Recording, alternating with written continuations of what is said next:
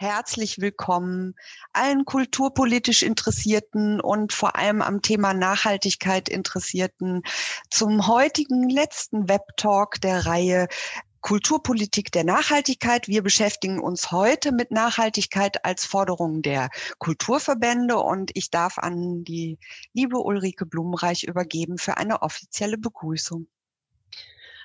Ein herzliches Willkommen auch von meiner Seite zu unserer heutigen Jubiläums-Web-Talk-Session, der 20., mit der wir also diese Reihe Kulturpolitik der Nachhaltigkeit heute abschließen werden. Die Web-Talks sind ein Format der Kulturpolitischen Akademie, die wir als Institut für Kulturpolitik, gefördert von der Bundesbeauftragten für Kultur und Medien, als Vernetzungs-, Vermittlungs- und Wissensplattform für Kulturpolitik mit analogen und mit digitalen Formaten aufbauen. Mit dieser Akademie bieten wir also eine Diskursplattform, um einerseits gesellschaftlich und kulturpolitisch relevante Themen zu diskutieren, aber auch solche auf Ebene der Kultureinrichtungen und Kulturverbände, so wie wir es heute tun, und auch natürlich auf Ebene der Akteure, immer aber im Sinne eines gemeinsamen Lernens. Zentrale Elemente unserer Arbeit der Kulturpolitischen Akademie sind die Vernetzung und die Kooperation, ähm, sowohl in den analogen ähm, Formaten, die wir durchführen, an ganz verschiedenen Orten mit verschiedenen Kooperationspartnern in der Bundesrepublik, aber auch in unseren Online-Formaten, so wie heute gemeinsam mit dem Deutschen Museumsbund, ähm, dem Bibliotheksverband und dem Bühnenverein und unseren Inputgeberinnen, bei denen ich mich sehr, sehr herzlich bedanken möchte, Stefanie Dovida, Jacqueline Breitlied und Marc Montagne. So schließt sich heute ähm, mit ihren Einblicken in die Verbände und deren Andenken, Mitdenken, Umsetzen und Weiterdenken von nachhaltiger Kulturpolitik auch ein wenig der Kreis und der Bogen dieser Webtalk-Reihe, die wir begonnen haben mit einem Rückblick auf 50 Jahre ähm, Kulturpolitik der Nachhaltigkeit. Diesen Jubiläumstalk äh, möchte ich heute auch nochmal für ein ganz besonderes Dankeschön nutzen an alle Menschen, die zum Gelingen dieser Webtalk-Reihe und der Webtalk-Reihen beigetragen haben. Das sind natürlich unsere Inputgeberinnen, unsere Kooperationspartner. Das bist du, liebe Anke von Heil, die du uns nunmehr seit 20 Webtalks ähm, durch die verschiedenen Themen begleitest ähm, aber auch bei Ihnen, liebe Zuschauerinnen und Zuschauer, für Ihr Interesse ähm, und ihr, Ihre treue Begleitung unserer Webtalk rein. Und ich möchte diese Gelegenheit auch nutzen für ein ganz besonderes Dankeschön an all die Kollegen von der Kulturpolitischen Gesellschaft, ähm, die dazu beitragen, dass diese Webtalk-Reihen stattfinden können, auf ganz, ganz unterschiedlichen Ebenen. An erster Stelle gilt mein Dank an meinen Kollegen Henning Mohr, mit dem gemeinsam ich das Vergnügen habe, diese Webtalk-Reihen zu konzipieren. Ich möchte mich bedanken bei Svenja Reiner, die diese Veranstaltungsreihe zur Diversität ähm, verantwortet hat, bei Simon Sievers, in dessen Händen die bewährte Technik liegt, liegt und der auch dafür sorgt, dass all die Informationen auf den Social-Media-Kanälen landen. Bei meinem Kollegen Wassim Fokuai, der dafür sorgt, dass alle Informationen auf der Internetseite landen, genauso wie bei Ralf Brönglinghaus und last but not least bei Katrin Hüfner und bei Antonia Kallenberg, die im Hintergrund die ganzen administrativen Aufgaben erledigen. Sie hören einen ganzer Kreis von Kollegen und an dieser Stelle einfach mal ein herzliches Dankeschön an euch, ihr Lieben. Aber jetzt freue ich mich ähm, auf den heutigen Webtalk ähm, und die Diskussion und übergebe gerne an Anke, Anke von Heil. Wunderbar. Also man sieht, es sind sehr, sehr viele beteiligt und ähm, wir werden am Ende auch noch mal so ein kleines Wrap-up von dir hören, was wir alles schon besprochen haben. Aber heute fokussieren wir uns noch mal auf das Thema Nachhaltigkeit und ähm, da wir ja in diesem Webinar-Format äh, die Zuschauenden nicht sehen, die mit Bild und Ton nicht zugeschaltet sind, starte ich wie immer eine kleine Umfrage, damit auch die ReferentInnen wissen, wer hört denn hier zu, aus welchem Bereich kommen Sie denn? Wo arbeiten Sie? Das ist immer ähm, ganz schön, das so ein bisschen auch als Stimmungsbild zu haben. Und es gibt ja die Möglichkeit, ähm, während der Inputs schon, das finde ich immer sehr schön, wenn das auch schon geschieht, während Sie zuhören, dass Ihnen vielleicht die eine oder andere Frage unterkommt. Wir haben diesen berühmten F&A-Kasten, in den die Fragen hineingehören. Im Chat können Sie gerne auch noch, wenn da der eine oder andere Link noch ist, oder ein Kommentar äh, interessant wäre, das in den Chat tun. Ich werde gleich auch ähm, weiterführende Links da reingeben.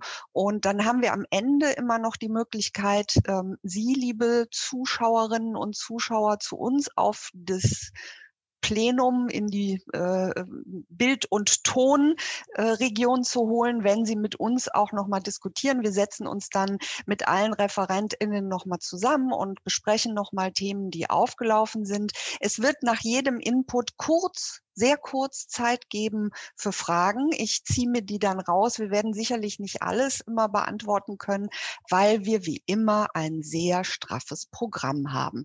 Aber ich freue mich sehr auf den heutigen Talk und darf jetzt die Umfrage beenden. Ich hoffe, alle haben dran gedacht, auf das Sendenknöpfchen zu drücken. Das sage ich immer ähm, jedes Mal dazu. Und wir haben hier 33 Prozent kommen aus den Kultureinrichtungen. Ähm, von den Verbänden sind es nicht ganz so viele, acht Prozent. Kulturschaffende sind dabei, ähm, wie jedes Mal auch. Und aus Forschung und Bildung immerhin 15 Prozent. Das ist auch äh, ein recht interessanter Wert. Und äh, aus der Kulturpolitik sind auch acht Prozent immerhin dabei. Also das äh, ist ein kleiner, kleiner Einblick in unsere Zuschauerinnen und Zuschauer. Wir werden nachher noch mal eine kleine Umfrage starten, aber erstmal herzlichen Dank fürs Mitmachen. Soweit. Und wir gehen dann nämlich schon zum ersten Input äh, über, der heute von Stefanie Dovidat kommt, die den Arbeitskreis Ausstellungen des Deutschen Museumsbundes leitet und als Museologin und Ausstellungsarchitektin am LWL Museum für Archäologie am Westfälischen Landesmuseum in Herne arbeitet. Sie war mit einem eigenen Ausstellungsbüro für museale Ausstellungen tätig und hat einige Neugestaltungen von Gedenkstätten beispielsweise in Düsseldorf oder ähm, auch Machbarkeitsstudien zu zahlreichen Sonderausstellungen da geleitet und äh, jetzt in ihrer Funktion auch äh, als Expertin für Ausstellungsarchitektur lehrt sie an der Karl von Ossetsky Universität in Oldenburg im Fachbereich Museologie und gibt Gestaltungsworkshops beim Museumsverband. Und ich darf gerne jetzt das Podium an Sie übergeben, Frau Dovidat. Ja, herzlichen Dank. Herzlichen Dank für die Moderation, Anke von Heil, und für die Einladung von der Kulturpolitischen Gesellschaft, heute über Museen und Nachhaltigkeit zu sprechen. Ich gebe jetzt dafür meinen Bildschirm frei. So, ich denke, das dürften Sie jetzt alle sehen. Bitte einmal kurz nicken, wenn es geklappt hat. Wunderbar. Ähm, es geht um Nachhaltigkeit in Museen, wobei ich den Fokus auf Ausstellungen gelegt habe, da es mein Spezialgebiet ist. Nachhaltigkeit in Museen bedeutet für mich oder ist für mich eine Frage der Haltung. Und Nachhaltigkeit bedeutet Auseinandersetzung. Das ist manchmal auch vielleicht ein bisschen schmerzhaft.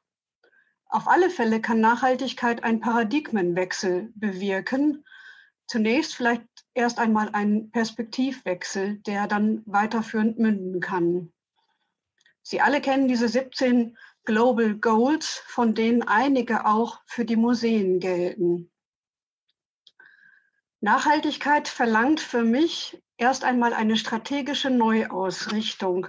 Es bedarf also eines ganz klaren Konzeptes, wenn ich mehr Nachhaltigkeit in die Museen reinbringen möchte. Und dazu gehört dass ich mir auch erstmal im Klaren darüber sein möchte, worauf ich mich fokussiere und was Nachhaltigkeit eigentlich alles bedeuten kann. Das heißt, Museen brauchen für mich nachhaltige Konzepte, einmal für sich selbst, also nach innen gerichtet, dann aber auch für die Besucherinnen und auch für den Umgang mit Exponaten. Das sind schließlich die Keys, die ein Museum ausmachen. Also das heißt, es geht um ein ökologisches genauso wie ein sozialverträgliches und ein ökonomisches, ökonomisch vertretbares Handeln nach innen genauso wie nach außen. Für mich ist es an der Zeit, die Chancen von Nachhaltigkeit zu entdecken, weil ich denke, ein einfaches Weiter so, das führt nur langfristig zu vielen Problemen in den Institutionen. Das heißt, zunächst einmal müssten wir anfangen, das ökologische Handeln zu analysieren wir brauchen die Klimabilanz von unseren Häusern und wir müssen eigentlich unser generelles Handeln in den Häusern, in den Institutionen analysieren und ähm, dokumentieren. Für mich gehört auch dazu, dass die Ausstellungspraxis zum Beispiel in ihrer Art der Planung und der Gestaltung, aber auch in dem Hinterfragen der CO2-intensiven Mobilität von Exponaten, Kuratorinnen oder Künstlerinnen ebenso hinterfragt wird wie der Einsatz von personellen wie materiellen Ressourcen und deren Nachnutzung. Ich will mal zwei Beispiele nennen. Also das eine entstand aus einem YouTube-Video vom Deutschen Hygienemuseum aus Dresden. Da gibt es eine Stelle, wo der Werkstattleiter stolz erzählt, dass zu jeder Sonderausstellung eine wahre Materialschlacht stattfindet. Ich frage mich, ist es noch zeitgemäß, damit zu werben? Oder ich habe ein zweites Beispiel aus dem eigenen Museum zu der letzten Sonderausstellung Pest. Da wurde mit dem Objekt geworben, was die längste Anreise hatte, nämlich ein Roulette aus China, was 8100 Kilometer Flugzeug zurückgelegt hat. Sollen wir das wirklich noch positiv erwähnen bei uns auf der Website? Das heißt, es stellen sich für mich an die Nachhaltigkeit immer Fragen. Und die Fragen sind, wollen wir so weitermachen? Das bedeutet zum Beispiel, dass ca. 30 Prozent des Ausstellungsmobiliars ähm, weggeschmissen wird oder nicht weiter, dass nur 30 Prozent des Ausstellungsmobiliars weiter genutzt wird oder mehrfach genutzt wird. Das heißt, ungefähr 70 Prozent landen derzeit im Container, meistens aus Platznot. Momentan gibt es individuelle Gestaltungen, die individuell gebaut werden. Das bedeutet in der Regel ein Qualitätsmerkmal von Ausstellungen. Ich frage mich aber, muss immer alles neu produziert werden? Dann haben wir das Kapitel mit den besonderen Exponaten. Besondere Exponate versprechen hohe Besucherzahlen. Das ist je nach Museumsgattung sehr unterschiedlich, um was es sich handelt. Dafür werden sie um die halbe Welt geflogen. Auch da frage ich mich, wollen wir weiter wirklich daran festhalten? Zudem gibt es in den Häusern Brandschutzauflagen und konservatorische Bestimmungen neben vielen anderen Auflagen, die Bemühungen, zum Beispiel nachwachsende Rohstoffe einsetzen zu, zu können, konterkarieren. Das heißt, wir müssen uns auch damit beschäftigen, wie diese Situation verbessert werden kann. Und es gibt viele Träger und Verwaltungen, die Verträge schließen mit Firmen und Rahmenvertragspartnern, die fast ausschließlich nach wirtschaftlichen Kriterien funktionieren. Das heißt, es erschwert die Möglichkeit, zum Beispiel Ökostrom zu beziehen oder umweltfreundlichere Produkte einzukaufen. Was wir brauchen, sind Alternativen. Ich habe drei Beispiele, wie es besser geht. Es gibt zum Beispiel ein schwedisches Museum im ländlichen Raum, was von sich selber sagt, dass es nachhaltig nach innen wie nach außen wirkt ähm, und vor allen Dingen mit nachwachsenden Rohstoffen arbeitet. Da die Zeit begrenzt ist, belasse ich es nur bei der Kurzvorstellung dieser Beispiele. Es gibt das Kunsthaus in Wien als erstes grünes Museum in Österreich, was zur Bewusstseinsbildung auch von nachhaltigen Themen beitragen will, aber nicht nur rein thematisch, sondern auch ihre Ausstellung und das Haus danach ausrichtet, mehr nachhaltiger zu sein. Es gab jetzt bei uns in Leipzig die Zero Waste Ausstellung, wo der Name Programm war, also wo man versucht hat, neben dem ähm, neben einer Müllvermeidung äh, eine absolute CO2-Einsparung zu generieren und mit recycelten Materialien zu arbeiten. Das heißt, sind die ersten Ausstellungen und Museen auf dem Weg, die mehr nachhaltig agieren wollen. Das heißt, die Frage stellt sich, wie geht es also besser in den Museen? Zum einen geht es darum, dass die Nachnutzung und Weitergabe von Mobiliar und Bauten gestärkt werden sollte und der Einsatz umweltschädlicher Materialien vermieden werden sollte. Aber was wir auch brauchen, ist eine Vernetzung zur Wissenschaft und zur Wirtschaft. Das heißt, wir müssen an anderen Materialien forschen, an verbesserten Materialien forschen, die nachhaltig sind und bestimmte Auflagen zeitgleich erfüllen. Denn der Schutz von Exponaten steht für die Museen immer an erster Stelle. Was wir auch brauchen, ist eine Verteilung der monetären Ressourcen für nachhaltige Konzepte. Alles auf einmal zu erstellen, ist also selten machbar. Das Ganze sollte zudem vom gesamten Team im Haus mitgetragen werden, um so neue Standards zu etablieren. Und was wir brauchen, sind Anreize für ein nachhaltiges Handeln, die eben von der Politik und von den Verbänden geschaffen werden kann, Auszeichnungen und Preise sind hier ein probates Mittel, ebenso wie Möglichkeiten in Auflagen und Vorgaben in der Ausschreibung. Der Deutsche Museumsbund diskutiert einen ähnlichen Preis wie in Österreich für umweltfreundliche Häuser und nachhaltige Ausstellungen zu vergeben. Das heißt, wir können nur stärker sein, indem wir uns untereinander vernetzen, indem wir Allianzen eingehen und Kooperation mit weiteren Institutionen bilden. Was bleibt also eine Frage der Achtung. Das heißt, Museen sollten zunächst einmal den ökologischen Fußabdruck transparenter machen und Nachhaltigkeit als Wert verstehen. Und es geht immer um ein Aushandeln von Bedingungen der unterschiedlichen Interessen.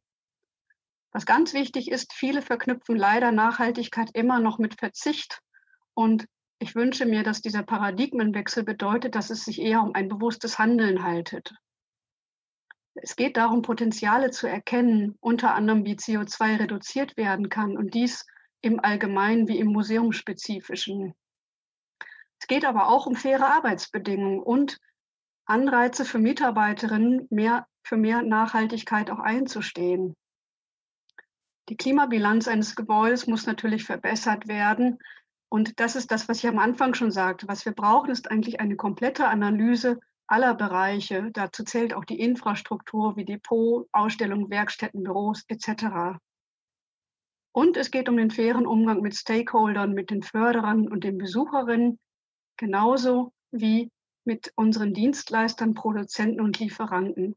Deshalb ist Nachhaltigkeit eine Frage der Haltung. In diesem Sinne, vielen Dank.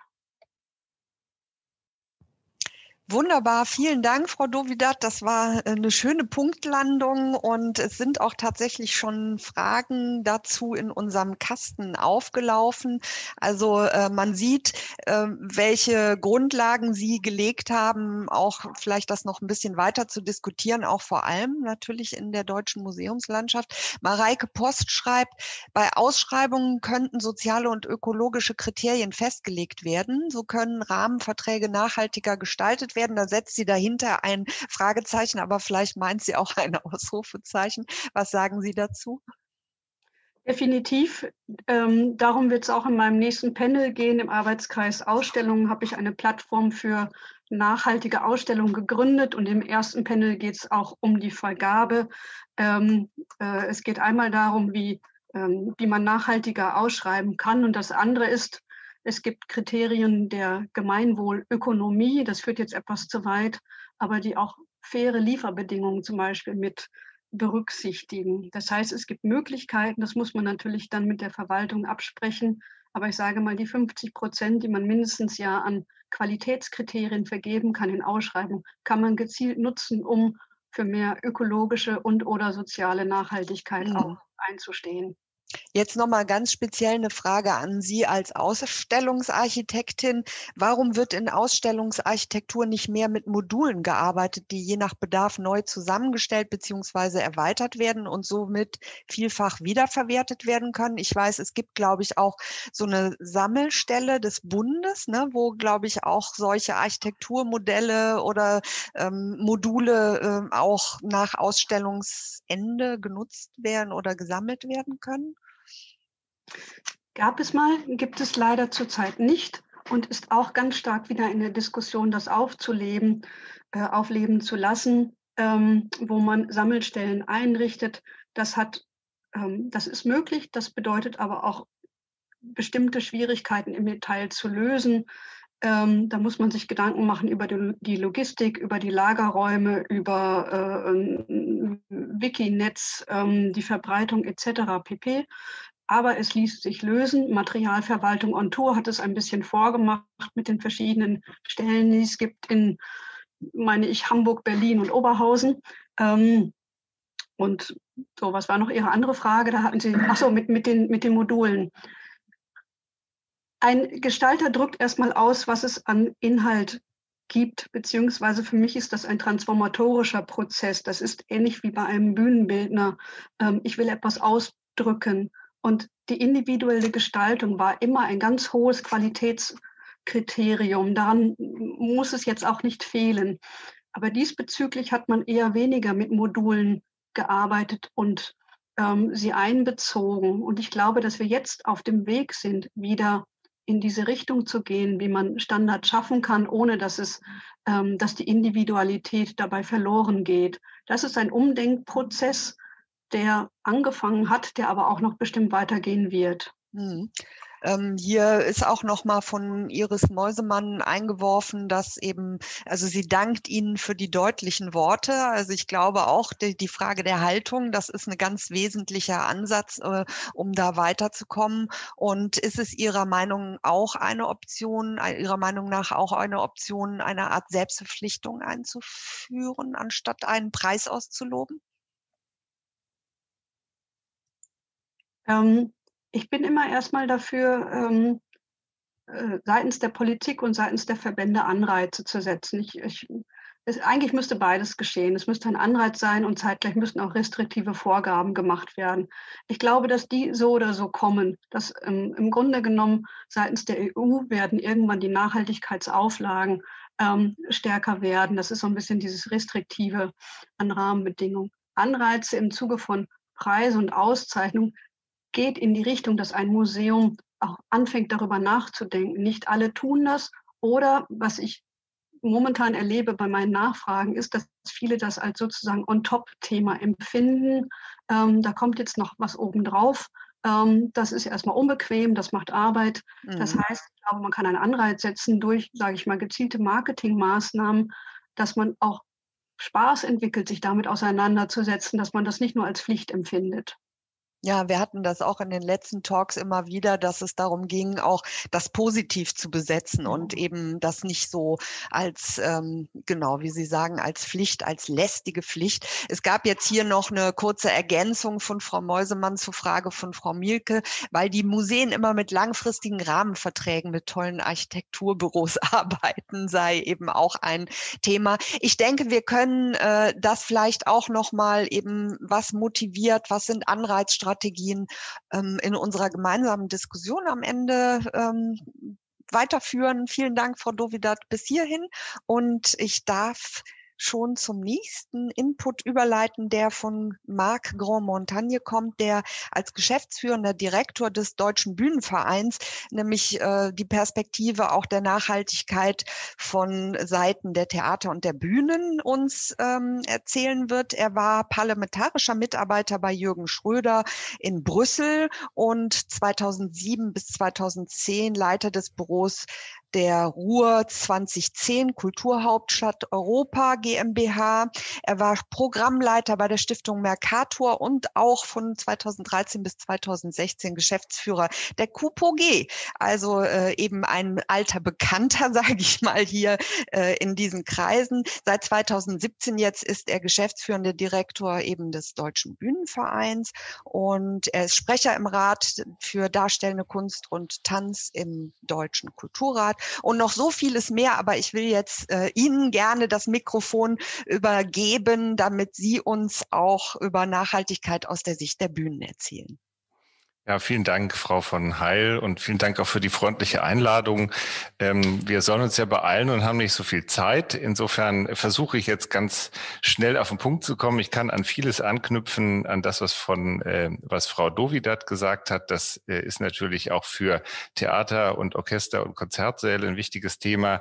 Also das, was ich jetzt so tun kann, die nächsten paar Minuten, ist einfach ein bisschen für die Komplexität der ganzen Geschichte auch zu werben. Das Thema Nachhaltigkeit ist angekommen angekommen, auch äh, im Theaterbereich. Es ist ein hochkomplexes Thema, weil die Theater und insbesondere natürlich die Musiktheater auch sehr komplexe Einrichtungen sind. Und ich glaube, wir müssen auch nicht mehr darüber reden, ähm, sozusagen, ob da irgendwas stattfinden muss, sondern es muss halt jetzt etwas stattfinden. Und äh, wir hätten das tatsächlich auch zum Hauptthema der Jahreshauptversammlung in diesem Jahr gemacht, wenn nicht äh, die schreckliche Pandemie uns da dazwischen gekommen wäre. Ich beginne mal, ich gebe jetzt mal meinen Bildschirm frei damit ich hier auch mal loslege. Ich hoffe, Sie sehen das auch noch mal kurz nicken alle. Ja, sehr gut.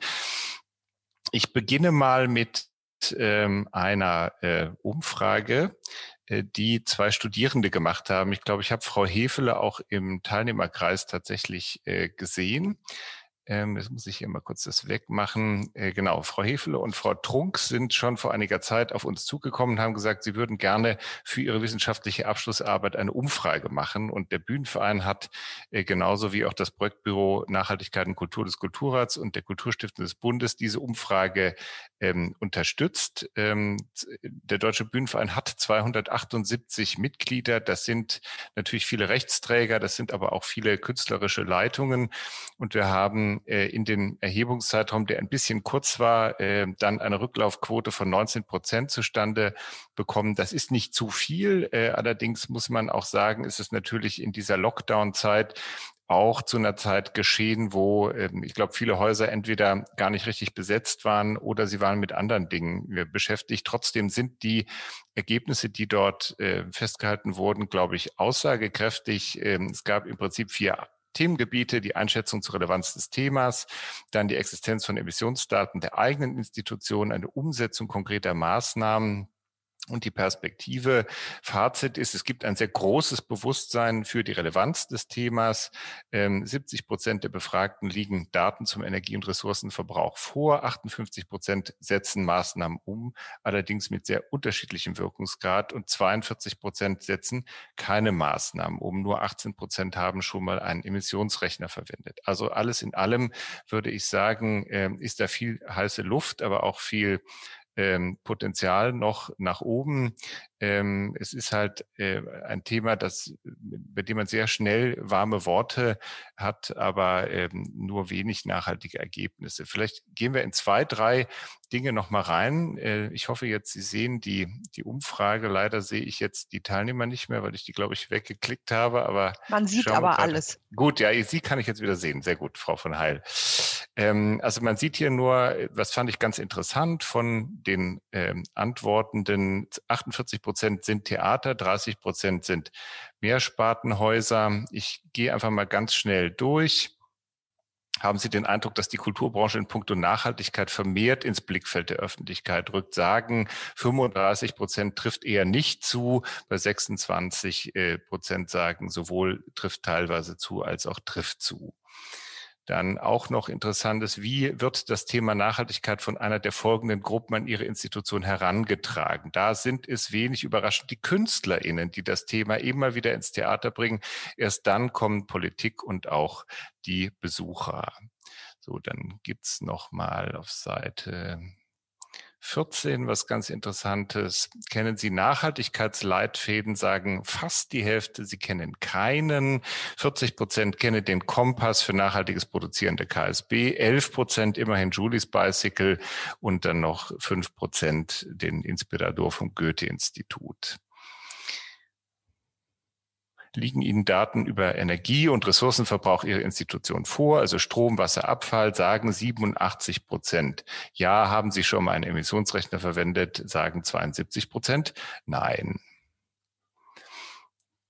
Wir sind auch gleich durch, aber ich finde es ganz interessant, da mal kurz zu bleiben. Welche Anreize bietet Ihre Institution, so als wäre ich dankbar, wenn das Ding nach oben geht, um Ihr Publikum zur Benutzung von emissionsneutralen Verkehrsmitteln zu motivieren? Sagen 49 Prozent Informationen auf der Homepage zu alternativen Anreisemöglichkeiten, 46 Prozent kostenlose Nutzung des ÖPNV. Ich beende es vielleicht jetzt mal an dieser Stelle damit, ähm, weil wir haben noch ein paar Sachen vor uns. Ähm, die Komplexität im Theaterbereich ergibt sich vor allen Dingen aus den betroffenen Bereichen. Das sind insgesamt mal fünf, die ich aufgeschrieben habe. Der erste große Bereich ist Bau und Sanierung. Der zweite natürlich der Betrieb. Das ist mit Abstand der komplizierteste. Interessant ist auch die Frage der ästhetischen Praxis und des Spielplans. Also wo wird das Thema auch künstlerisch artikuliert? Und dann gibt es natürlich noch das Publikum. Auch das verursacht ja ähm, CO2 und ein großes Thema war vor Corona, muss man sagen, das Thema Konzertreisen und Gastspiele.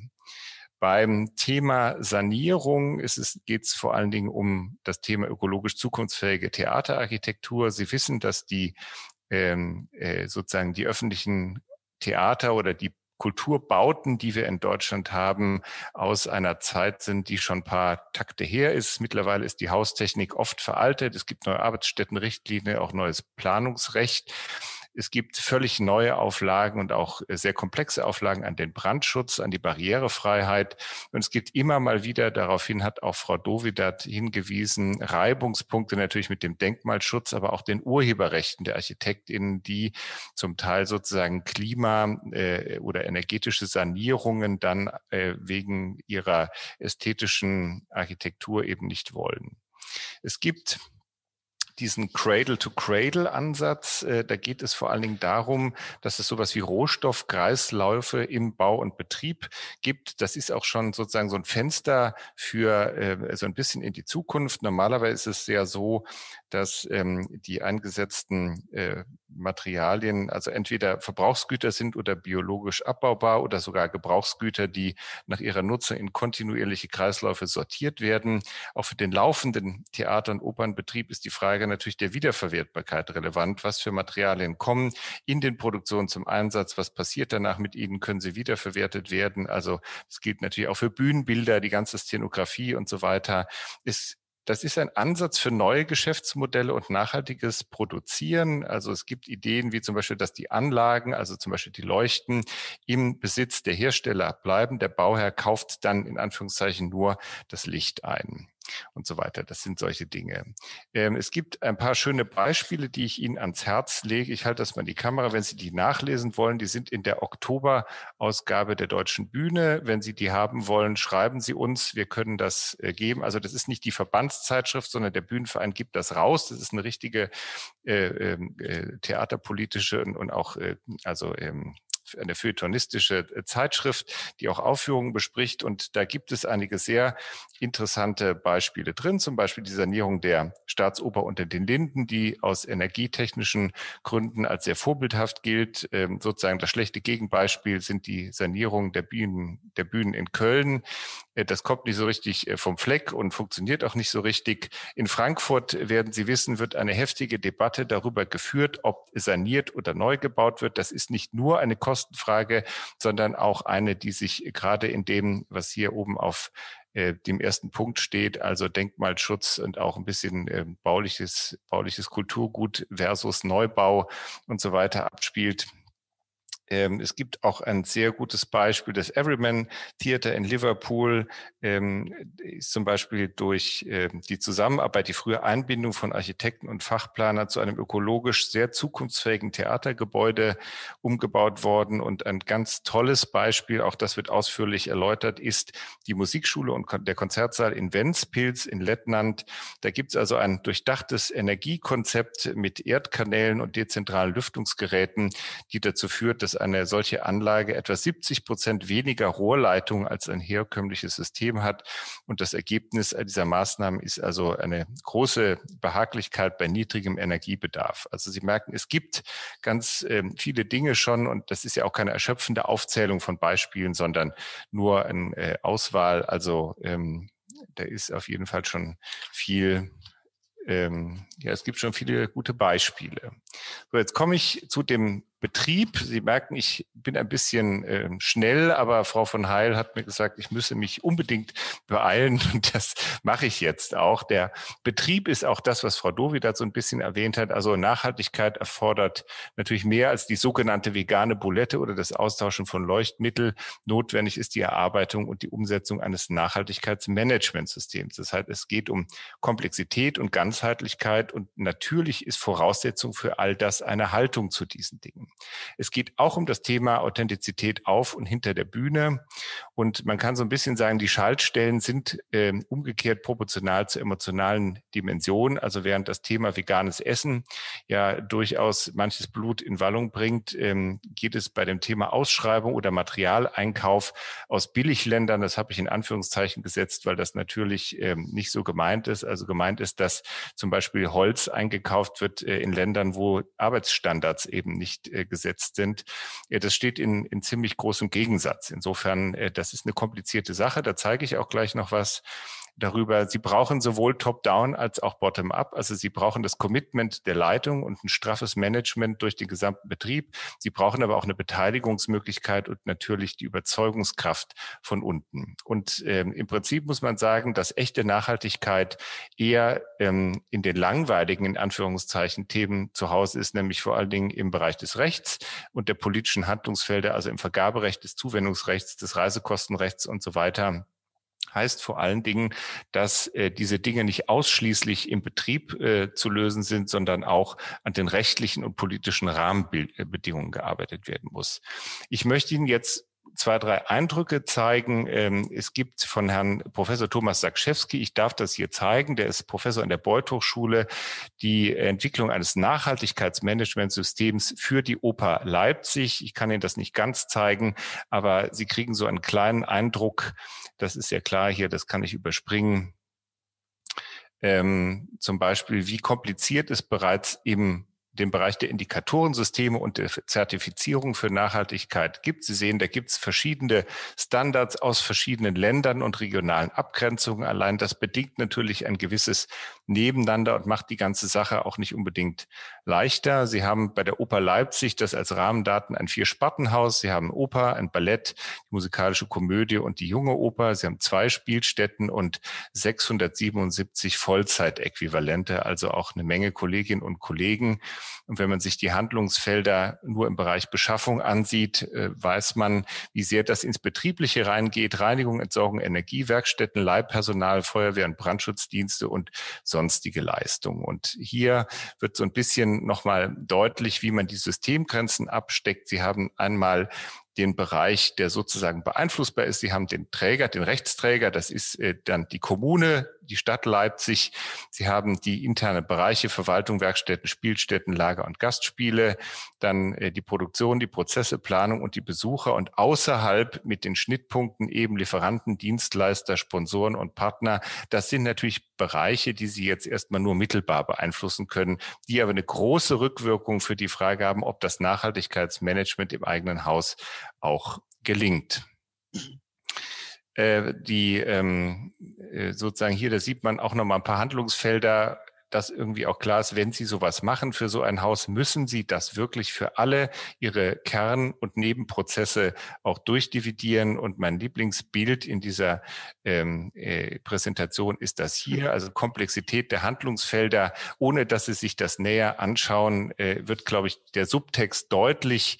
Also wenn Sie in den Unterbereichen Organisation, Planung, Kommunikation, Produktion, Veranstaltung und Beschaffung arbeiten, dann haben Sie einen sehr langen Weg vor sich, bis das Thema Nachhaltigkeit tatsächlich auch mal angekommen ist. Und Sie merken, Sie sind äh, Regularien, Gesetzmäßigkeiten äh, und auch natürlich rechtlichen Rahmenbedingungen unterworfen, die zunächst einmal in vielen Bereichen gar nicht ihrer eigenen Disposition unterliegen. Mhm. Ähm, ich heb mal schon mein Veto ja. rein. Wir sind jetzt so ungefähr zwei Minuten länger genau. als äh, ich, gedacht. Ich bin, bin, sofort fertig. Ja. Ähm, äh, das letzte Thema ist, glaube ich, einfach nur wichtig. Also wenn man sich nochmal ähm, dem, äh, dem Theater nähert, es gibt ja also im Prinzip drei ähm, drei Verantwortungsdimensionen. Das Theater ist ein physischer Ort und ein Prozess. Das Haus, es ist ein Programm und es hat ein Publikum.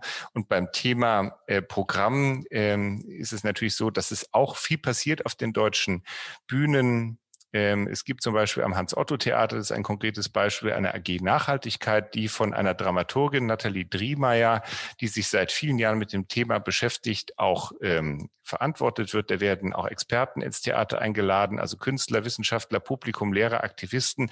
Stichwort Vernetzung hatten wir schon.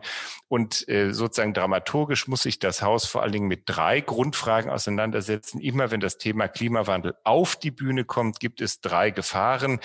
Entweder kann das Theater als Erklärbär enden oder es endet in Katastrophismus oder es wird so ein bisschen infantil. Alle drei Dinge dürfen nicht sein beim Thema Klimawandel. Insofern, da passiert enorm viel auch in den Spielplänen, auch durch Figuren natürlich wie Greta Thunberg.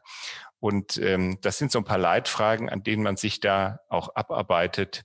Und jetzt bin ich wahrscheinlich schon drei Minuten über die Zeit. Deswegen mhm. die letzte Folie, Sensibilisierung, Thematisierung in dem Verband ist natürlich unser Job. Weiterbildung, politische Kommunikation und Vernetzung. Das Aktionsnetzwerk Nachhaltigkeit hat, glaube ich, schon eine Rolle gespielt, muss ich nicht mehr erwähnen. Und jetzt bin ich mit dreieinhalb Minuten dann auch drüber. Vielen Dank. Super. Vielen Dank, Herr Gros-Montagne, auch äh, für die Einblicke in diese Studie. Ich ähm, glaube, da gibt es auch bestimmt gleich wieder die Fragen, wie kommt man daran, wie kann man äh, das äh, an Daten auch erhalten. Das war hier auch schon die Frage bei Ihrem ersten der Umfrage, die Sie gezeigt haben von Luzi Petz. Ähm, wir haben, also Sie haben ja jetzt drei verschiedene Präsentationen gezeigt. Sie werden auf jeden Fall Ihre Präsentation hinterher auch nochmal ähm, zur Verfügung stellen. Ansonsten ähm, ist diese Umfragegeschichte publiziert. Kann man das irgendwo ich müsste die beiden ähm, Studierenden, die das gemacht haben, fragen. Frau Hefele ist, glaube ich, im Chat. Wenn sie da ist, könnte sie die Frage schon beantworten. Die müssen natürlich zustimmen. Wenn die einverstanden sind, könnte ich das rausgeben. Ich selber kann das natürlich jetzt nicht entscheiden.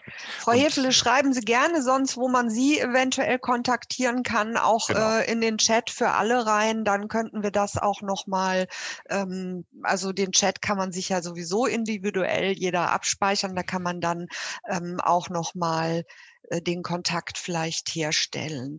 Genau. Ähm, es gab jetzt hier nochmal die Frage nach dem Magazin, wie das heißt.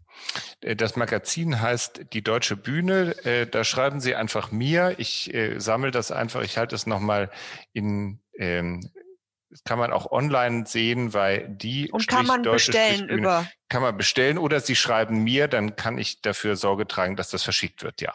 Also wir leiten auf jeden Fall oder die KUPOG auch jede Anfrage weiter an ja. die ReferentInnen, wenn da jetzt noch ein Bedarf entsteht. Ähm, es gab eine recht ausführliche ähm, Frage jetzt auch nochmal in Richtung Bewusstseinsbildung des Themas Nachhaltigkeit. Da würde ich vorschlagen, da wir eben jetzt ein bisschen zeitlich äh, schon vorangeschritten sind, die nehmen, heben wir uns auf für die gemeinsame Diskussion, weil das war jetzt nicht konkret an Theater beziehungsweise Bühnen gerichtet. Ja. Ähm, und äh, das ist doch eine schöne Sache, die wir nachher auch gleich nochmal in der gemeinsamen Diskussion besprechen können. Vielen Dank, Herr Gros-Montagne, für, ich weiß, ich bin immer so ein gut. bisschen mit der Zeit streng, weil wir haben ja noch einen Input und dann haben wir ja Zeit, das auch nochmal alles auszurollen. Alles Vielen gut. Dank auf jeden Fall für den Input. Dann äh, darf ich jetzt, last but not least, Jacqueline Breitlied vorstellen, die heute als ähm, jemand vom Deutschen Bibliotheksverband ähm, das Thema Nachhaltigkeit und Good Practices aus dieser äh, Perspektive erzählt. Sie ist dort für den Bereich politische Kommunikation zuständig, war vorher als Referentin für Sozialpolitik bei der Europäischen Freihandelsassoziation und hat bei der Unternehmensberatung Bernstein im Bereich Public Policy gearbeitet. Sie hat ähm, 2011, 12 die Netzwerkplattform Sinfo in der Schweiz für die Koordination von Netzwerkveranstaltungen im Bereich der internationalen Zusammenarbeit betreut und ist Politik- und Europawissenschaftlerin. Also auch wieder einen sehr breiten Blick auf das Thema. Und ich darf jetzt an Sie übergeben, liebe Frau Breitlitt, dass Sie die Präsentation starten. Ja, hallo in die Runde, hallo an alle und ganz herzlichen Dank, Frau von Fey, für die nette Einführung, an die KUPOG für die Einladung zu dieser sehr, sehr spannenden Diskussion. Ähm, ich würde jetzt auch meinen Bildschirm teilen und die Präsentation starten. Moment.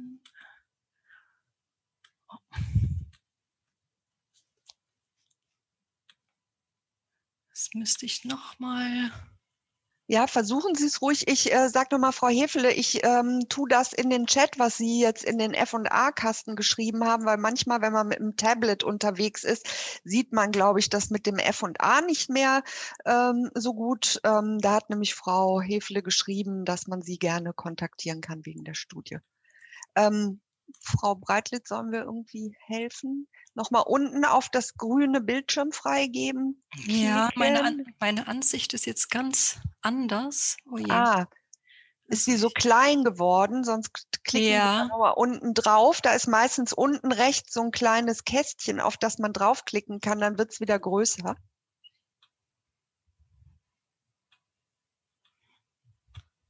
So. Ah ja, genau. Jetzt Bildschirm ja? freigeben. Ja, kriegen wir alles. So. Hin. Okay, sehen Sie es jetzt? Jetzt ist gut zu sehen. Ja, okay. Und von Beginn an. Wunderbar. Super. Okay. das Los ist ja immer ein bisschen stressig mit der Technik. Genau. Ähm, ja, was hat ähm, Nachhaltigkeit mit Bibliotheken zu tun? Ähm, was tun Bibliotheken für die Nachhaltigkeit? Eine ganze Menge, würde ich sagen. Ähm, und ich würde heute gerne auf vier verschiedene Aspekte eingehen. Was die meisten Menschen mit Bibliotheken assoziieren, sind äh, Orte, an denen man sich anhand verschiedener Medien informieren kann. Also in einer öffentlichen Bibliothek kann man sich zu einem bestimmten Thema, mit dem man sich beschäftigt, ähm, ein Buch ausleihen. Ähm, in einer wissenschaftlichen Bibliothek äh, kann man sich Daten oder Forschungsergebnisse holen. Man kann Zeitung lesen und Bibliotheken lagern alle diese Informationen physisch und digital und stellen sie allen, also egal welches Alter, welcher, welcher Herkunft ähm, niederschwellig zur Verfügung. Und ähm, diese Möglichkeit auf Wissen und Informationen zugreifen zu können, ist aus Sicht der Bibliotheken eine Grundvoraussetzung zur Erreichung ähm, vieler der Nachhaltigkeitsziele und für eine demokratische Gesellschaft. Denn nur wenn ich mich ja informieren kann, kann ich mich wirklich ähm, in eine Diskussion einbringen. Und äh, nur durch faktenbasiertes Wissen zum Beispiel ist es möglich, ähm, die Klimaziele Ziele richtig anzugehen. Und genau diesen Gedanken hat der internationale Bibliotheksverband, die IFLA, bei den Verhandlungen zur Agenda 2030 ähm, 2014 schon sehr, sehr stark eingebracht, nämlich durch die Lyoner Erklärung, ähm, indem er die Mitgliedstaaten aufforderte, anzuerkennen, dass der Zugang zu Wissen und Informationen ähm, notwendig ist für eine nachhaltige Entwicklung von Gesellschaften. Und ähm, diese Erklärung wurde von 500 ähm, Verbänden, Institutionen und Organisationen unterzeichnet, also vielen Bibliotheken natürlich, aber auch Journalistenverbänden und Forschungsinstitutionen. Und tatsächlich gelang dies, also der öffentliche Zugang ähm, zur Information wurde in die Agenda 2030 aufgenommen, äh, unter Ziel 16, unter Ziel 10 immerhin ähm, und da sogar ähm, deutlich hervorgehoben. Ähm, und das war für Bibliotheken damals natürlich ein wichtiger Erfolg und auch ein Zeichen, dass Bibliotheken und Nachhaltigkeitsziele etwas sind, das zusammengehört. Aber das Unterziel 1610 ist natürlich nicht die einzige Verbindung, die Bibliotheken zur Agenda 2030 haben. Und gerne möchte ich noch drei weitere Aspekte vorstellen.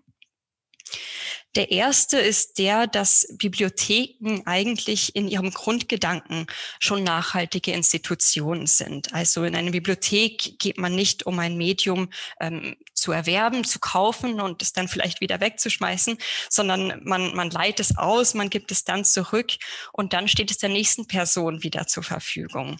Ähm, und, das ist wirklich für jedermann möglich. Also man braucht nicht viel Geld, um in eine Bibliothek zu gehen ähm, und sich etwas auszuleihen. Also ein Bibliothekspass hier in Berlin zum Beispiel ähm, kostet äh, 10 Euro im Jahr und ist für bestimmte Gruppen sogar gratis. Und dafür kann man sich dann Bücher, Hörspiele, CDs, elektronische Medien ähm, ausleihen. In vielen Bibliotheken gibt es aber mittlerweile auch Alltagsgeräte zum Ausleihen, also zum Beispiel Musikinstrumente ähm, oder Sportausrüstung. Also hier auf der linken Seite in der Stadtbibliothek Neu-Ulm sehen Sie einen Badmintonschläger. Es gibt auch Küchengeräte, ähm, Lastenräder, wie zum Beispiel Beispiel hier rechts ähm, in der Mittelpunktbibliothek Schöneberg. Und vielleicht nur als kleine Anekdote, also in der New York City Library in den USA kann man sich für ein Vorstellungsgespräch sogar einen Anzug und eine Krawatte ausleihen. Ja, und allein durch ähm, genau dieses niedrigschwellige Angebot leisten Bibliotheken einen Beitrag zu einer ganzen Menge der Nachhaltigkeitsziele. Also dadurch, dass sie Dinge verleihen, die man sonst ähm, kaufen müsste, leisten sie zum Beispiel einen Beitrag zu Ziel 10 der Reduzierung von Ungleichheiten. Ähm, oder dadurch, dass man sich anhand von, äh, von Medien zu Themen informieren kann, leisten sie einen Beitrag zur besseren Bildung. Ähm, aber, und damit komme ich zu meinem zweiten Punkt, ähm, Bibliotheken heute sind natürlich längst nicht mehr nur Orte, ähm, an denen man Dinge ausleiht. Es sind nicht mehr die, die verstaubten Orte mit Büchern, wo man, wo man ganz leise nur flüstern muss, ähm, sondern Bibliotheken sind zum großen Teil auch Orte, ähm, wo man Freunde treffen kann, wo man vielleicht gemeinsam Hausaufgaben macht, ähm, wo man Menschen von anderen Kulturen, von anderen Generationen kennenlernt. In Bibliotheken finden zum Beispiel Vorleseaktionen statt, wie Sie auf dem Bild links sehen.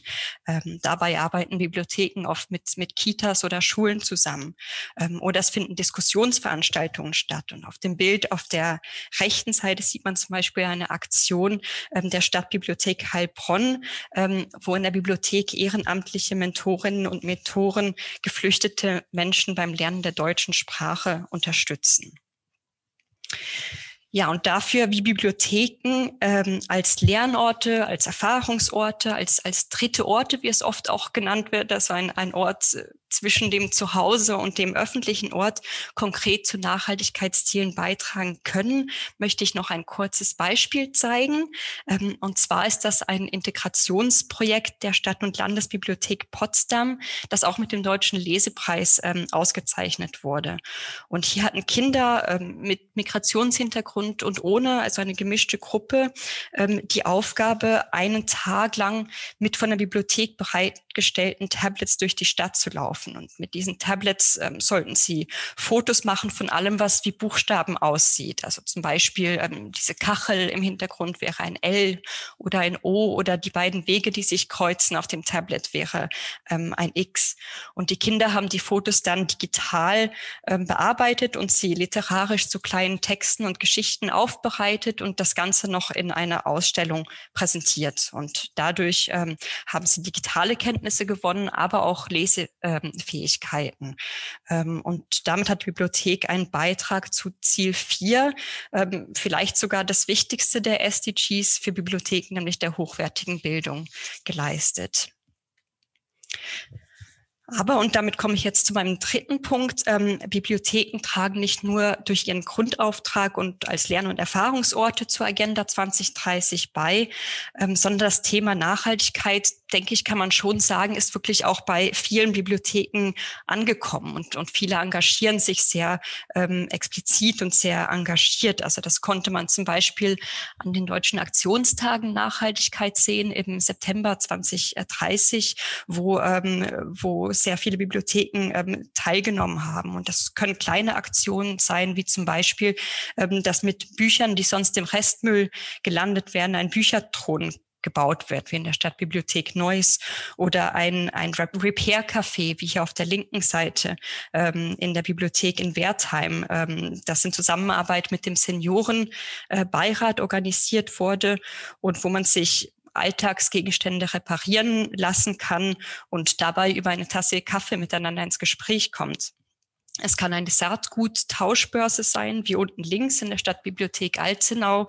Ähm, es können aber auch aufwendigere Aktionen sein, wie zum Beispiel in der Sächsischen Landesbibliothek, Staats- und Universitätsbibliothek Dresden, der SLUB, in der es auch ähm, anlässlich der Aktionstage Nachhaltigkeit eine Ausstellung zu Plastik gab. Also wo kommt Plastik her? Ähm, sollte man die Produktion von Plastik einstellen? Ist Biomaterial eine Alternative?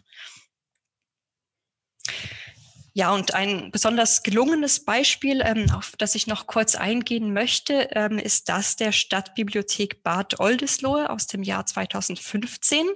Ähm, da gab es nämlich gerade einen großen Trend zum urbanen Gärtnern in Hinterhöfen, auf Hausterrassen. Und die Bibliothek nahm diesen Trend auf, um eine Veranstaltungsreihe zu genau diesem Thema zu entwickeln. Und das Ziel war es, Wissen über Nahrungsmittelanbau in der Stadt zu vermitteln und sich mit der Frage der Herkunft von Nahrungsmitteln auseinanderzusetzen. Und das hatte so viel Erfolg, dass die Bibliothek dann jedes Jahr eine ganze Serie von Veranstaltungen ähm, zum Thema Nachhaltigkeit organisierte, also zum Beispiel Fotoausstellungen, Foodsharing-Aktionen, ähm, Insektenhotels ähm, und arbeitet dabei eng mit lokalen Partnern zusammen, zum Beispiel mit der Kita, mit dem Seniorenheim, ähm, mit Verbänden und trug damit ähm, ja sowohl zu sozialen Zielen als auch zu zu ökologischen Zielen der Agenda 2030 bei. Ja, wenn Sie vielleicht mehr solche Beispiele sehen wollen, dann ähm, würde ich Ihnen unsere Broschüre, ich halte sie auch mal ähm, kurz hoch und man sieht sich auf der linken Seite ähm, mit dem Titel Bibliotheken und Nachhaltigkeit ähm, empfehlen, in der wir nochmal kurz den Zusammenhang erklären und auf, ähm, und auf einige Beispiele eingehen. Sie finden die auf unserer Webseite, auf der linken Seite unter Publikationen. Ähm, und wir haben auch sozusagen eine eigene Webseite ähm, mit, mit Beispielen zu den Nachhaltigkeitszielen. Die Webseite heißt Biblio 2030 und da können die Bibliotheken ähm, selbst Beispiele hochladen und sich dann auch inspirieren lassen, was andere Bibliotheken so machen. das funktioniert ganz gut. Wir haben da jetzt über 40 Beispiele und es, es kommen auch stetig neue dazu. Ja, dann möchte ich vielleicht noch ein bisschen ähm, zu unseren politischen Forderungen sagen, denn mit all diesen Aktivitäten ähm, leisten Bibliotheken natürlich vor allem vor Ort, also auf der lokalen Ebene, einen wichtigen Beitrag zur Nachhaltigkeit und können damit sehr viele Leute erreichen, denn eine Bibliothek gibt's ja äh, in jeder Region, in jeder Ortschaft, in, in Großstädten, in, in Kleinstädten. Ähm, und damit sind Bibliotheken auch wichtige Multiplikatoren für die Nachhaltigkeitsziele. Und ähm, ja, wir im Verband sind der Meinung, dass dieses Potenzial der Bibliotheken ähm, und, und sicher auch anderer Kulturinstitutionen ähm, noch besser genutzt werden könnte, indem man von politischen Entscheidungsträgern ähm, auch noch mehr wahrgenommen wird und noch gezielter in die Umsetzungsstrategien der Nachhaltigkeit einbezogen wird. Also im Moment wird ja zum Beispiel die deutsche Nachhaltigkeitsstrategie überarbeitet und dort wird unter anderem ähm, erwähnt, wie wichtig es ist, der Bevölkerung zu kommunizieren, was genau die Nachhaltigkeitsziele sind und wie wie wir alle dazu beitragen können. Und genau dort könnten Bibliotheken ansetzen, indem sie Informationen bereitstellen ähm, durch partizipative Veranstaltungen. Aber hm. dafür muss dieses Potenzial eben auch ähm, anerkannt werden und, und systematisch in die Umsetzung auf den verschiedenen Ebenen, ähm, lokal, regional, national und europäisch eingebunden werden. Genau, und dafür engagieren wir uns und ähm, ja, ich hoffe, mit dem Vortrag einfach auch eine kleine Übersicht gegeben zu haben, ähm, wie, wie uns das Thema beschäftigt und, und, und wie Bibliotheken tagtäglich dazu beitragen. Ja, vielen Dank, Frau Breitlitt, wie weit auch die Bibliotheken da schon vorangeschritten sind. Ich glaube, es gab große Begeisterung für die Idee, dass man sich einen Anzug für das Vorstellungsgespräch ausleihen kann.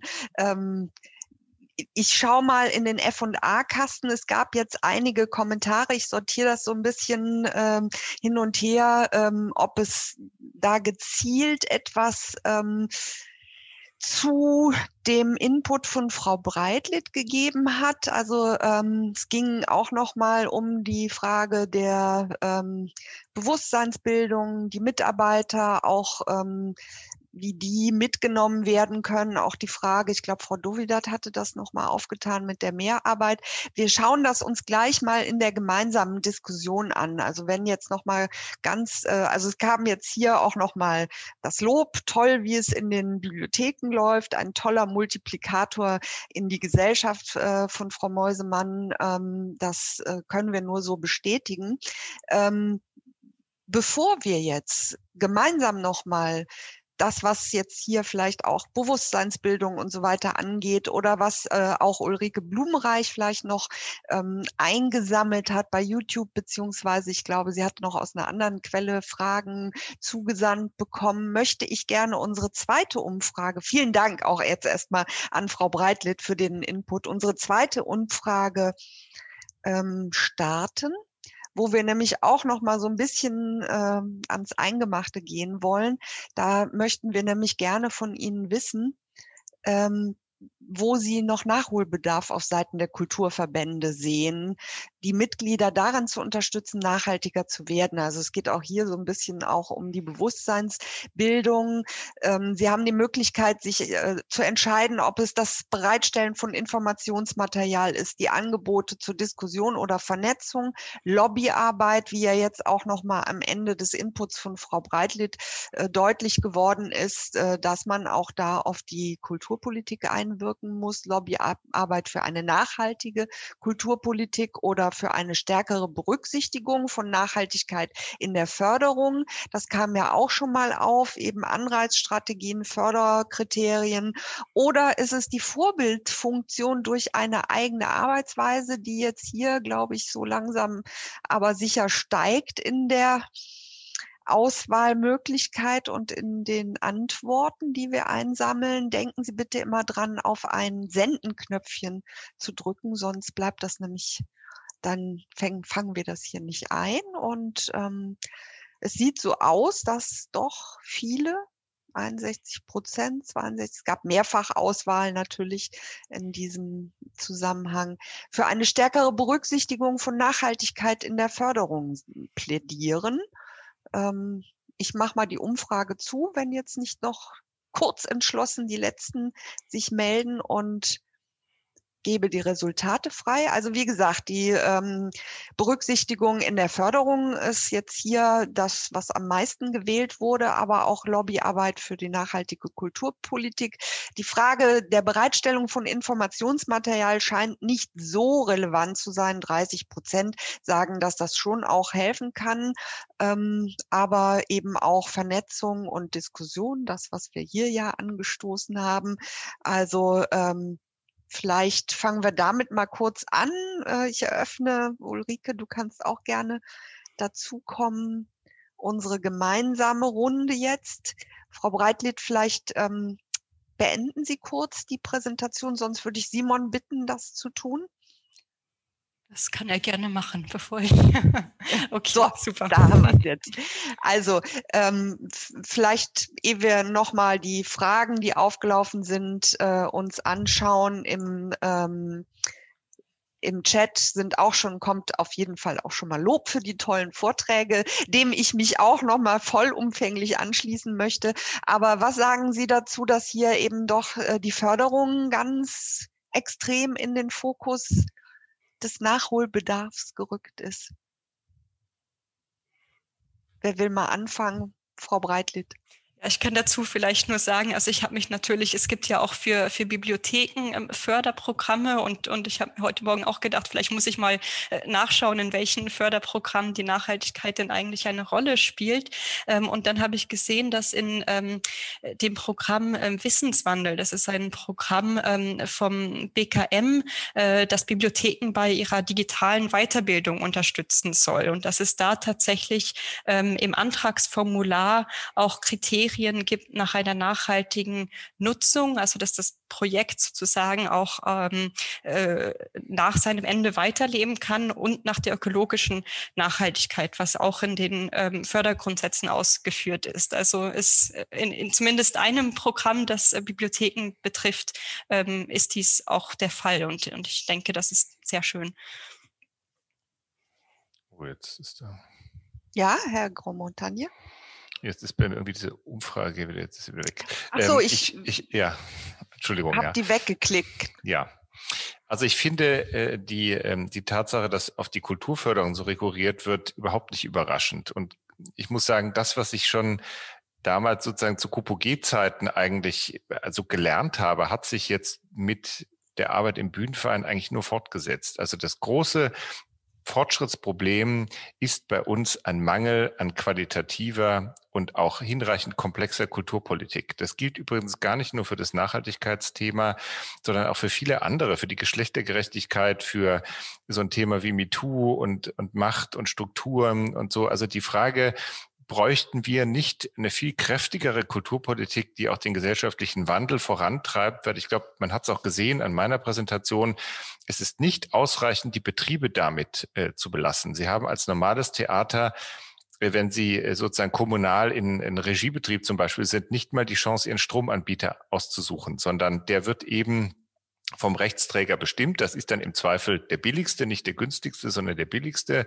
Das heißt, sie haben keine Chance, auch ähm, irgendwie äh, Green Energy irgendwie einzukaufen. Und da fängt es eben auch schon an an solchen Dingen. Also äh, dann ist es auch kein Wunder, dass wir natürlich dann irgendwann wieder bei der Bulette irgendwie enden, weil sich das in so mhm. symbolischen Schaukämpfen niederschlägt. Also wir brauchen einfach einen kräftigen Rahmen an so einer Stelle, der mal eine Lanze bricht für einen echten Nachhaltigkeitsfortschritt und der solche Dinge auch in die Betriebe rein implementiert, von der Sanierung über den Betrieb bis zur Entsorgung. Und ich glaube, wenn man, das braucht ja auch einen langen Atem, das machen sie ja nicht mal mit einem Fingerschnipp, sondern das dauert ein paar paar Jahre.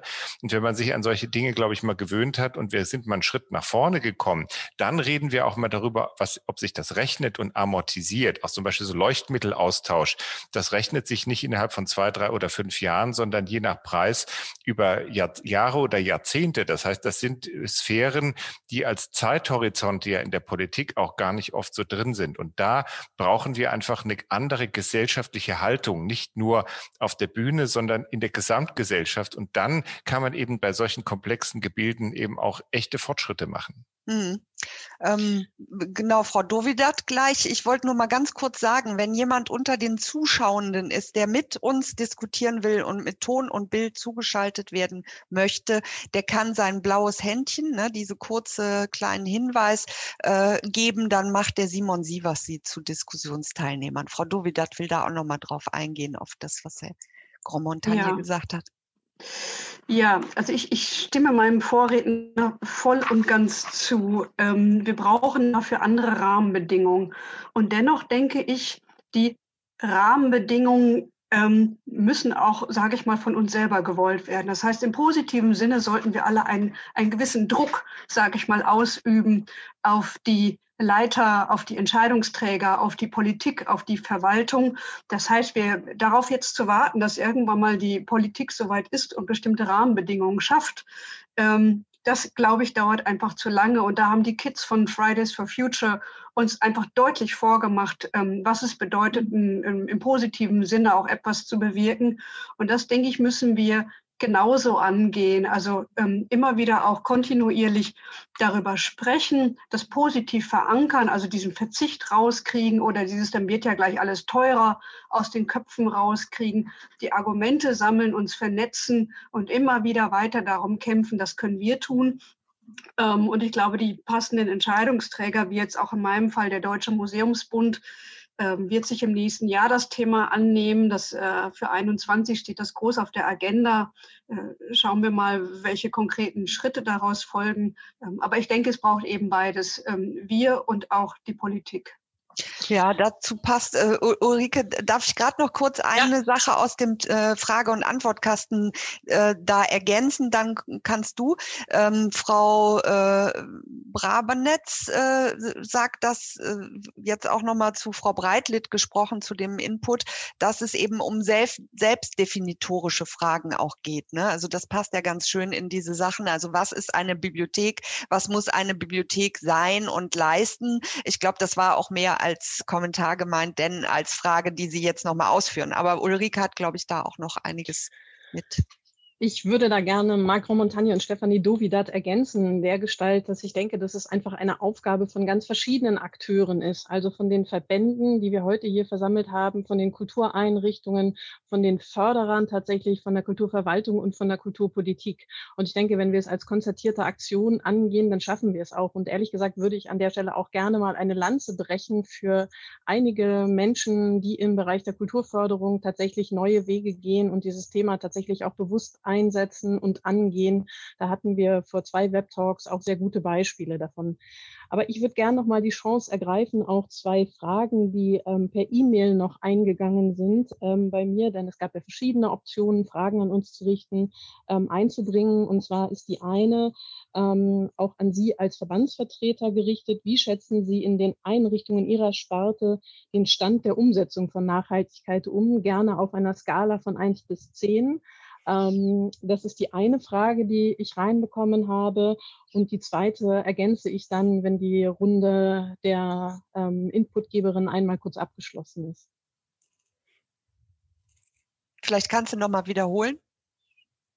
Die Frage. Wie, 1 wie, bis 10 Bewertung von? Genau. Wie schätzen Sie in den Einrichtungen Ihrer Sparte den Stand der Umsetzung von Nachhaltigkeit ein? Frau Breitlitt? Ja, ich, ich glaube, ähm, man muss es vielleicht von zwei Perspektiven sehen. Also auf der einen Seite, ähm, wie, wie tragen die Kulturinstitutionen ja an sich, also ich denke, das sind nicht nur Bibliotheken, das, das sind andere Kulturinstitutionen auch mit dem, was sie sowieso schon tun zur Umsetzung äh, bei. Und wie, wie können sie ähm, damit zum Beispiel das, das Bewusstsein ähm, der Agenda 2030 fördern. Und ich, denke, von dem Aspekt her sind sie schon sehr weit, ähm, wenn man es äh, von der Perspektive betrachtet, wie müssen sich die Kulturinstitutionen vielleicht anpassen und um auch konform der Ziele zu sein, dann vielleicht etwas weniger. Also ich, ich würde es von diesen zwei Aspekten sehen. Also acht vielleicht bei dem ersten, bei der ersten Perspektive. Ja. Wenn wir, wenn wir uns jetzt mal auf Zahlen verlegen, Herr Grand Montagne, welche Zahl würden Sie in den Raum? Das ist auch schwierig. Also äh, ich finde auch so, was das Programmatische angeht oder die Beschäftigung mit dem Thema, würde ich auch sagen, acht. Äh, was die betrieblichen Dinge angehen, ist es eigentlich ein sehr ungleichzeitiger Prozess. Also es gibt Häuser, die, wenn die frisch saniert sind und sie sind in der, in der super Kommune, sind sie da sehr weit vorne. Und es gibt natürlich aber auch in dieser ganzen Sanierungswelle auch einfach noch enorm viel zu tun. Also ich würde vielleicht da so sagen, beim Betrieblichen eher so vier oder so im Durchschnitt. Aber mhm. das ist auch wirklich gerecht, weil manche sind vorne, manche sind weiter hinten. Aber es ist noch genug zu tun. Wir sind ja heute hier immer so holzschnittartig unterwegs. Frau Dovidat, hätten Sie auch noch eine Zahl für uns? Also extrem schwierig. Ich glaube, dass, äh, das, das müsste man etwas bei mir in Gattungen aufsplitten. Ähm, ich sage jetzt mal, viele Kunstmuseen und viele naturkundliche Museen äh, sind mit Sicherheit schon ganz weit oben dabei, also irgendwas zwischen acht und neun. Und dann wird es aber auch eine breite Palette an Museen geben, die aus unterschiedlichsten Gründen, ob sie das Thema für nicht wichtig erachten oder, oder nicht wissen, wie man es besser machen könnte, dann wahrscheinlich eher im Dreier-Vierer-Bereich agieren. Aber das ist jetzt mehr ein, ein Bauchgefühl von mir, als dass ich irgendeine verlässliche Zahl darüber habe.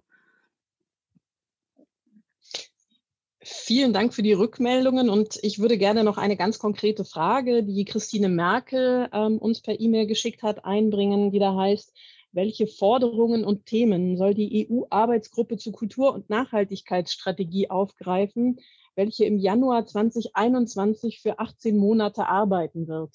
Also eine ganz konkrete Anfrage und ein ganz konkretes Angebot, ähm, diese Themen hier einzugreifen anzubringen. Christine Merkel ist auch, wie ich gesehen habe, unter den Teilnehmern dabei. Also insofern, wenn Sie jetzt ganz konkrete Antworten haben, sehr gerne, ähm, auch gerne im Nachgang noch an uns. Darf ich was dazu sagen? Ja, klar. Ja, Frau von der Leyen hat ja jetzt den European Green Deal vorgestellt für die Kommission oder beziehungsweise für das, für das Europäische. Ich finde, da sind ja einige Dinge eben drin, die, da müsste eben zum einen der Kulturbereich mitgedacht werden, ganz klar. Zweitens müsste man auch, glaube ich, einfach auf den Kulturbereich setzen, so wie Frau Breitlied das auch gesagt hat. Also auch mehr die Kulturakteure und die Einrichtungen als Multiplikatoren und auch Vorantreiber des Themas begreifen. Aber vor allen Dingen, glaube ich, könnte man über Anreizsysteme, auch finanzielle Anreizsysteme an diese betrieblichen Rahmenbedingungen auch mit ran. Also Vergaberecht, Ausschreibungen, Energieversorgung sind ja Themen, die zumindest auch im europäischen Kontext verhandelt werden. Das heißt, da wäre zumindest äh, ein deutlicher Schritt nach vorne wünschenswert. Jetzt auch mal holzschnittartig. Frau Dovidat? Ich würde sagen, dass ähm, äh, Herr Grandmontagne hat ja vorhin sehr schön eigentlich die verschiedenen Handlungsfelder äh, kurz aufgeblättert. Und ich glaube, dass die Handlungsfelder in den verschiedenen Sparten, da, da gibt es ja Ähnlichkeiten dazwischen und Überschneidungen, dass man sich die anschauen sollte, um dann mit Anreizen und Verbesserungsvorschlägen konkrete Maßnahmen zu ergreifen, wie einzelne Häuser verschiedene Sparten nachhaltiger werden können. Ich glaube, das wäre ein gutes Ziel. Und dazu würde es meines Erachtens nach auch erstmal eine, eine Analyse, ähm, bedarf es einer Analyse der einzelnen Häuser. Und da kann sicherlich die Politik und die EU auch ähm, Möglichkeiten schaffen, wie so eine Analyse standardisiert ähm, durchgeführt werden kann, damit wir zu verlässlichen Zahlen kommen.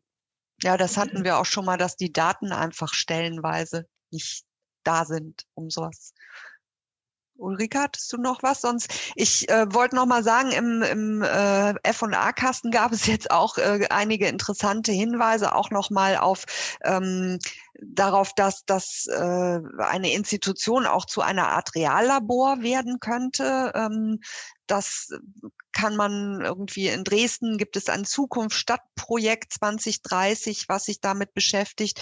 Ähm, da war jetzt noch mal eine Nachfrage von Frau Born, äh, glaube ich, an Frau Meusemann. Stellen Sie die sonst auch noch mal im, im Chat, weil ich weiß jetzt nicht mehr, auf was sich das, um welche Institution Das ist das Theater der jungen Generation. TJG ah. heißt Theater der jungen Generation, also das Kinder- und Jugendtheater der Stadt. Ah ja, da haben wir dazu dann auch schon die Antwort. Und ähm, eben die, die Frage auch der Bewusstseinsbildung, dass äh, auch sogar eben auch im internationalen Kontext der Blick, den man äh, ja weiten muss auf, auf auch Möglichkeiten, sich von anderen etwas abzuschauen, das äh, finde ich auch immer eine sehr, sehr wichtige ähm, Sache. Ich, ja. Ich würde gerne noch eine persönliche Frage einbringen, nämlich die nach dem Austausch der Verbände untereinander zum Thema Nachhaltigkeit. Findet der statt und wenn ja, in welcher Form? Auch kurze Antwort, äh, noch viel zu wenig, aber das Aktionsnetzwerk ist tatsächlich ein Anfang. Ähm, jetzt fehlt nur noch so ein bisschen die Zeit, da tatsächlich auch was rauszuholen. Aber es wäre natürlich toll, auch mit so einer Veranstaltung wie heute einen Beginn dafür zu machen, dass äh, nicht jeder jetzt wieder sein Süppchen kocht, sondern dass man, Frau Dowitter hat es eben auch gesagt, an den Punkten, wo es Überschneidung gibt, das vielleicht auch tatsächlich strategisch abstimmt. Sollten wir machen, ja. Hier im äh, F&A-Kasten kam auch nochmal die Perspektive auf den ländlichen Raum auf, auch die Frage, auch hier gibt es Zahlen, Entwicklungen und so weiter. Das tun wir aber, glaube ich, jetzt nicht nochmal auf das Thema, weil das natürlich, äh, ich glaube, es ist deutlich geworden, es ist je nachdem, in welche Richtung, in welche Sparte, in welche Themenkomplexe man reinblickt, kann man wieder nochmal ganz neue Bedingungen, Rahmenbedingungen diskutieren. Ähm, wir haben auch natürlich immer äh, die Möglichkeit, diese Dinge noch weiter zu denken und an dem Thema dran zu bleiben. Und ich glaube, dazu kann die Ulrike Blumenreich jetzt auch als Abschluss, weil ich möchte jetzt nochmal danken. Vielen Dank für die Inputs, liebe Frau Dovidat, liebe Frau Breitlitt, lieber Herr Grau-Montagne und vielen Dank für die Diskussion bis hierhin. Ähm, es ist immer so, dass das Bedürfnis auftaucht, mehr, mehr Diskussion, mehr Austausch und äh, das sehen wir auch so und wir werden das nicht äh, ungehört äh, zur Kenntnis oder beiseite legen, sondern ähm, Ulrike, du wolltest auch noch mal auf das blicken, was wir bisher gemacht haben und vielleicht einen kleinen Ausblick auf das, was noch kommt.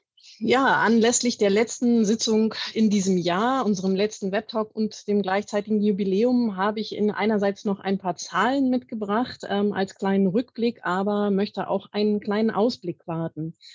Wir haben in diesem Jahr vier äh, Webtalk-Reihen durchgeführt zum Thema Kultur und Corona, Kultur der Digitalität, Diversität in Kultur und Kulturpolitik und Kulturpolitik der Nachhaltigkeit mit jeweils fünf ähm, Webtalks. Für diese insgesamt 20 Sessions konnten wir 59 Inputgeberinnen begrüßen, von Friederike Ankele über Sheila Maisoka, über Seda Yazar bis hin zu Martin Sierold. Wir haben mit mehr als 50 Kooperationspartnern zusammengearbeitet. Darunter waren Vertreter von Kommunen, von Bundesländern, von der Bundesebene, aber auch internationale Akteure. Wir haben kooperiert mit Kultureinrichtungen, mit Kulturverbänden, so wie heute, mit Einrichtungen der Verwaltung und auch der, der Politik, äh, mit wissenschaftlichen Einrichtungen und Akteuren aus Medien- und Bildungsbereichen. Und für diese 20 Web-Talks, die wir veranstaltet haben, haben wir insgesamt 3.548 Anmeldungen erhalten. Also das zeigt nochmal ihr, das Interesse Ihrerseits an unseren Web-Talks. Insofern ein Dankeschön dafür nochmal. Da inzwischen die Zahlen, ähm, die Teilnehmerzahlen auf äh, Zoom gesprengt worden sind, ähm, streamen wir parallel auf YouTube. Sie können die dort ähm, auch noch nachschauen, genauso wie wir gerade dabei sind, die Audiodateien auch auf Spotify hochzuladen. So viel zum Rückblick. Jetzt ein kleiner Ausblick einerseits, wie geht es weiter zum Thema Nachhaltigkeit? Aktuell finalisieren wir gerade die Dokumentation der Sommerakademie zum Thema von der Zukunft her klimagerechte Kulturpolitik, die wir ja im September in Wuppertal durchführen konnten und die Anfang des nächsten Jahres erscheinen wird. Zum Zweiten werden wir aus Anlass des 20-jährigen Jubiläums des Tutzinger Manifestes, ähm, die, äh, das ich in der ersten Reihe als ein zentrales Dokument ähm, zum Thema Kulturpolitik und Nachhaltigkeit vorgestellt habe, äh, mit der Regionalgruppe der Kulturpolitischen Gesellschaft aus Bayern ähm, im nächsten Jahr eine Veranstaltung ähm, in Bayern tatsächlich durchführen. Und wir als Institut für Kulturpolitik werden weiter ähm, am Forschungsprojekt Klimagerechte Kulturpolitik arbeiten. Das ist ein kleiner Ausblick ähm, zum Thema nachhaltige Kulturpolitik. Und ähm, dann möchte ich Ihnen auch noch einen kleinen Ausblick geben, wie geht es weiter mit der Kulturpolitischen Akademie. Wir werden im nächsten Jahr mit neuen Formaten ähm, starten. Einerseits werden wir über Moodle-Plattformen noch mehr Informationsangebote zu den Webtalk-Reihen anbieten und die dort bündeln. Ähm, wir werden Veranstaltungskalender offerieren, in der jetzt auch die Vielzahl an digitalen Formaten Aufnahme findet. Ähm, wir werden noch zwei weitere ganz neue Formate kreieren, ähm, lassen Sie sich überraschen, was dort im nächsten Jahr auf Sie zukommen wird. Aber wir wollen natürlich auch die Webtalk-Reihen fortsetzen. Ähm, um nochmal ein Feedback von Ihnen zu bekommen, werden wir allen Teilnehmern der Webtalk-Reihe Anfang des nächsten Jahres einen kurzen Fragebogen zuschicken, ähm, um ihre äh, Rückmeldungen nochmal zu erhalten. Und ähm, da wir diese ganze Webtalk-Reihe auch immer als lernenden Prozess begreifen, Ihre Antworten und Rückmeldungen dann auch gerne in den nächsten Webtalks umsetzen. Wir starten auf jeden Fall im Februar mit einer Reihe zum Thema Cultural Leadership. Ähm, und werden dann im Frühjahr uns mit äh, dem Thema Kunstfreiheit in einer eigenen Webtalk-Reihe auseinandersetzen. Zwei weitere Reihen sind für das nächste Jahr schon in der Pipeline. Ich würde mich freuen, wenn Sie uns auch im nächsten Jahr gewogen bleiben, sowohl für das Format dieser Webtalks als auch für die neuen Formate, die wir vorhaben und möchte mich einfach nochmal ganz herzlich bedanken. Also gute Aussichten. Ähm, wie gesagt, es gibt immer noch auch festgehalten zum Nachschauen, zum Nachhören und die ReferentInnen von heute sind auch immer ansprechbar, wenn es da noch äh, gezielte Nachfragen gibt. Es gab äh, viele, die gesagt haben, dass es eine tolle Runde war und ich glaube, ähm, das war ein sehr, sehr schöner Abschluss der Reihe zum Thema der Nachhaltigkeit. Es gibt noch viel zu tun. Packen wir es an, um einen alten Slogan Slogan nochmal auszupacken. Und mir bleibt an dieser Stelle ganz herzlichen Dank nochmal zu sagen für heute, Frau Dovidat, Frau Breitlitt und Herr Grand Montagne. Vielen Dank dir, Ulrike, fürs Mitmoderieren und Mittun hier. Danke, Simon, auch nochmal. Danke an äh, die KUPOG und ähm, die Kulturpolitische Akademie. Und bleiben Sie alle gesund, haben Sie schöne Weihnachtsfeiertage und hoffen wir, dass das nächste Jahr in vielen Dingen bessere Aussichten bringt. Und ich grüße alle in die Runde und sage Danke.